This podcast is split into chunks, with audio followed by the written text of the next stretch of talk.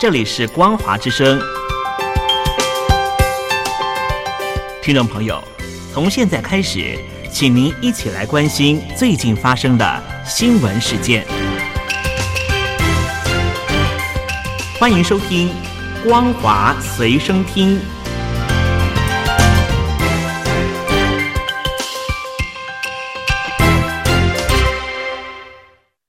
欢迎收听今天的《光华随身听》，我是兰玲。新闻一开始，首先带您关心中国境内疫情的相关消息。中国各大城市正在紧锣密鼓的推动常态化核酸检测，继北京、上海、深圳后，河南省也在推动每四十八小时核酸检测一次的新规定。检测规模扩大，衍生庞大的商机，但各地也相继传出各种造假乱象。媒体报道。北京一家检测机构涉嫌提供假的阴性核酸检测报告，在机场有乘客持伪造的核酸报告搭机。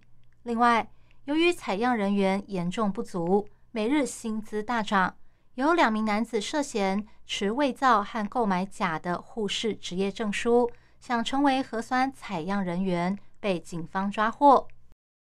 中国为了达到全面清零，采取的风控措施。严重冲击市场消费。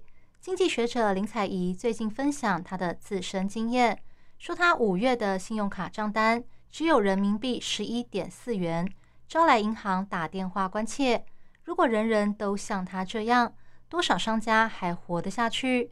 她说：“能说出不惜一切代价的人，是因为自己不是那个代价。”中国首席经济学家论坛研究院副院长。复旦大学兼任教授林采宜住在上海，受到封城影响，他五月的信用卡账单只有人民币十一点四元。银行为此打来关心，他说被关在家里两个月了，所以没有消费。对方问：“难道你在网络上也没有消费吗？”他回答：“线下物流停了，还网购什么呀？”他说：“人流停了，所有服务业的消费都没有了。”物流停了，连网购的商品消费也没有了。如果每个人都像他一样，多少商家还活得下去？这两个月没有在上海待着的人，真的体会不到封城的代价。许多财经媒体转发了他的文章，有网友表示：“继续静默，继续清零，终究会看到代价的。”根据中国国家统计局日前公布的资料。四月份社会消费品的零售总额为两兆九千四百八十三亿元，年减率为百分之十一点一，明显大幅下降。但官方强调，这种影响是阶段性、暂时性的。继刘德华代言的奥迪汽车广告被踢爆抄袭后，本田在中国推出的汽车广告也传出抄袭情况，广告制作商还一度否认，甚至说。人生经历相似，无法避免。直到事情闹大，才下架广告并公开道歉。这次涉嫌抄袭的汽车广告是由本田在中国的合资厂东风本田推出，以一名年轻女性企业家的创业故事为核心。这位企业家说自己成立了草木染工作室，然后将镜头带到本田汽车，采用唯美的叙事方式。不过，成都服饰品牌远家的创办人宁远质疑，广告中女主角的创业故事根本是盗用了她的人生经历，包括宣称和她一样成立了草木染工作室，台词引用她的著作和微博发文，甚至未经允许在远家旗下的饭店拍广告，种种夸张行径让她忍不住痛批自己的人生被偷走了。更过分的是。制作广告的气派工作室宣称，画面和文案都是原创、虚构的，绝对没有抄袭。中信负责人还说，广告中女主角的经历可能和某些人的经历很相似，这点无可避免。这起事件在中国网络上引发一阵哗然，网友纷纷指责广告制作商抄得太明显，被当事人抓到还狡辩，实在太不应该。官方应该出来整顿广告界抄袭的歪风，就像整治失德艺人一样。眼看事情闹大，迫于舆论压力，气派工作室所属的成都气派智信文化传播公司下架了影片，并发表声明公开道歉。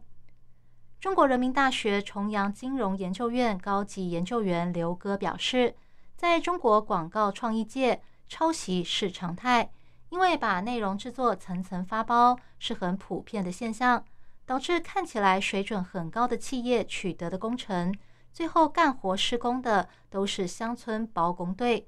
但像这样把别人的文案原封不动的拿过来用，也不重新编排一下，可以说是前所未闻。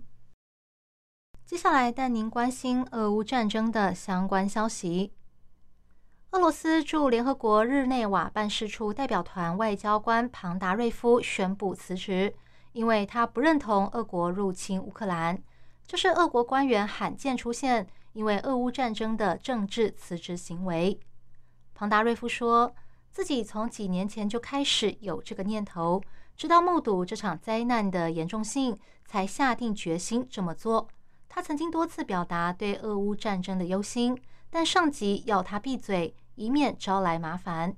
他说自己担任了二十年外交官，俄国外交部是他的家，但他现在已经无法再共同承担这种血腥、愚蠢和没必要的耻辱。发动这场战争的人只有一个目的，那就是永远掌权。为此，他们不惜牺牲更多人。如今已经有成千上万的俄罗斯人和乌克兰人为此送命。全球最大的咖啡连锁品牌星巴克宣布，将结束在俄罗斯将近十五年的营运，退出当地市场。这是继速食业巨头麦当劳后，第二间西方顶级商业品牌结束在俄国的业务。未来是否会有更多品牌跟进？外界都在持续关注。星巴克二零零七年在俄罗斯开了第一间店，目前在当地已经拥有一百三十间店面，将近两千名员工。今年二月下旬，俄罗斯侵略乌克兰后，三月初，星巴克关闭了俄国的店面，不再把公司产品运往俄国，并暂停当地所有商业活动。美国连锁速食业巨头麦当劳。今年三月也关闭了在俄罗斯的八百五十间餐厅。上个礼拜宣布退出俄国市场，并出售当地业务。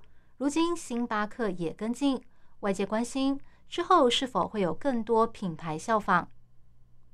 以上新闻由兰陵为您编辑播报，感谢您收听今天的光华随身听，我们下次见。